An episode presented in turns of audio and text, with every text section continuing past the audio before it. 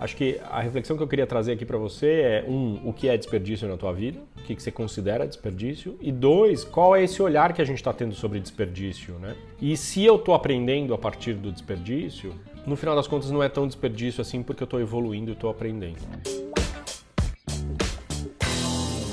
Então, é um prazer enorme ter você aqui. Esse aqui é um programa chamado Café com Edu. Tem 300 e tralalá programas. Você pode checar isso no YouTube. Se inscreve, compartilha com seus amigos, com seus familiares. Tema do Café com Edu de hoje: desperdício. Como muitos que me seguem já sabem, eu faço uma formação nos Estados Unidos chamado de liderança generativa. E uma das coisas muito legais dessa formação é ter um grupo de estudos. Eu tenho um grupo de estudos que tem dois australianos, uma pessoa de Singapura e dois americanos. E eu. E um tema que a gente está estudando agora é valor e desperdício, value and waste. Isso vem da teoria de Lean Uh, organizations and lean thinking. E aí transportando esse conceito para as nossas vidas de liderança, né? O que é desperdício? O que você considera desperdício na tua vida nesse momento? E aí a gente fez uma reflexão muito legal ontem que eu queria compartilhar com vocês, que no final das contas às vezes o olhar que a gente pode ter é de alguma coisa que é desperdício,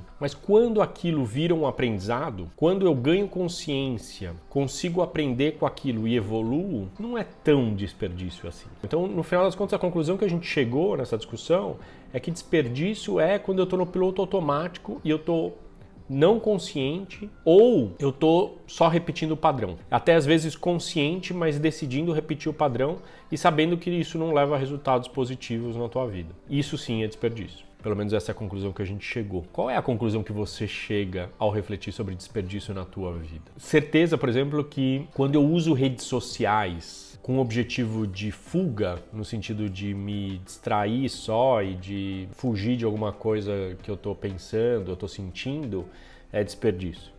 Agora, quando eu uso redes sociais para me nutrir. Por exemplo, através do Café com Edu.